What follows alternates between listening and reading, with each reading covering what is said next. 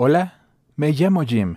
Tengo 17 años y te contaré una historia acerca de mi madre y de cómo casi muere en un día soleado de primavera por culpa de mi padre. Oh, sí, a veces ocurren cosas extrañas. Ese día, mi mamá había recibido un mensaje de Facebook indicando que su esposo había ingresado a un cuarto de motel cerca de la autopista y parecía que no estaba solo. Mamá salió de casa y caminó por la ciudad para llegar a ese motel. Fue duro para ella pasar por las casas de nuestros vecinos mientras la miraban desde las ventanas. Uno de ellos llegó a salir para verla de cerca, y no es para sorprenderse, mamá llevaba una vida casi hermética, encerrada de todo el mundo por casi tres años.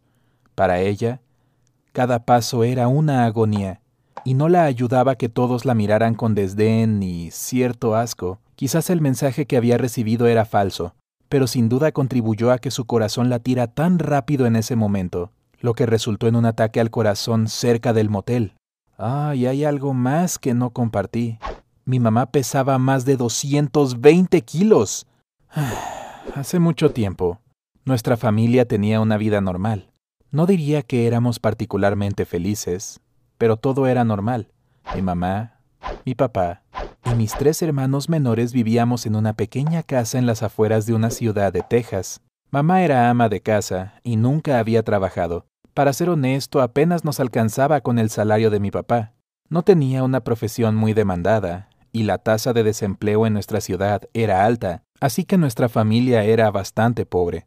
Pero no recuerdo haber tenido alguna necesidad seria durante mi niñez. A los 12 años, comprendí lo que realmente significaba ser pobre. Mi hermano menor tenía menos de seis meses cuando papá abandonó a la familia. A los 12 años, comprendí lo que realmente significaba ser pobre. Mi hermano menor tenía menos de seis meses cuando papá abandonó a la familia. No recuerdo muy bien cómo ocurrió, ¿sabes? A veces nuestros cerebros reprimen los episodios más horribles de nuestras vidas, y creo que eso fue lo que ocurrió aquí. Todo lo que recuerdo es que ya era tarde. Papá empacó sus cosas y se fue en su viejo auto, dejando la puerta del garaje abierta. A la mañana, mamá encontró una nota. Decía que ya no podía vivir con nosotros, que la vida lo estaba carcomiendo, y ya no soportaba la amargura de una interminable rutina familiar. Por eso, se mudaría a Sudamérica. Aún no era tarde, agregó. Al menos, no para él. Papá no nos dejó ninguna manera de contactarlo, así que no tuvimos manera de averiguar si era cierto o no. Ni siquiera nos dijo a qué país planeaba irse. Mamá quedó destrozada. Las noticias casi la matan, y por dos razones. Primero, después de que su esposo la dejó, se quedó sola con cuatro niños, sin trabajo, sin dinero y sin siquiera un auto. En segundo lugar, todos en la ciudad tardaron muy poco en enterarse de todos los detalles de la desaparición de papá. Hasta sabían de la nota que nos había dejado. Tienes que entender que, cuando las personas se conocen desde hace tantos años, es difícil mantener las noticias en secreto. Se esparcen de inmediato. Ya ocurría cuando nuestros padres eran pequeños, y ahora que todos los hogares tienen Internet, es aún peor. Mamá estaba muy avergonzada. La idea de haber sido abandonada era una humillación para ella. Bueno, ese mismo día tuve que crecer me había convertido en el hombre más grande de la familia. Era hora de tomar responsabilidad. Por supuesto, no podía hacer demasiado a los doce. Durante un buen tiempo, nuestra familia apenas logró sobrevivir con la ayuda del gobierno.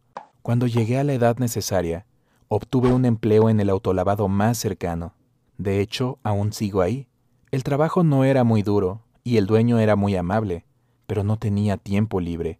Siempre estaba ocupado en la escuela, en el trabajo o en casa, donde debía repartirme los quehaceres con mi hermana, limpiar, cocinar, cuidar a los más pequeños.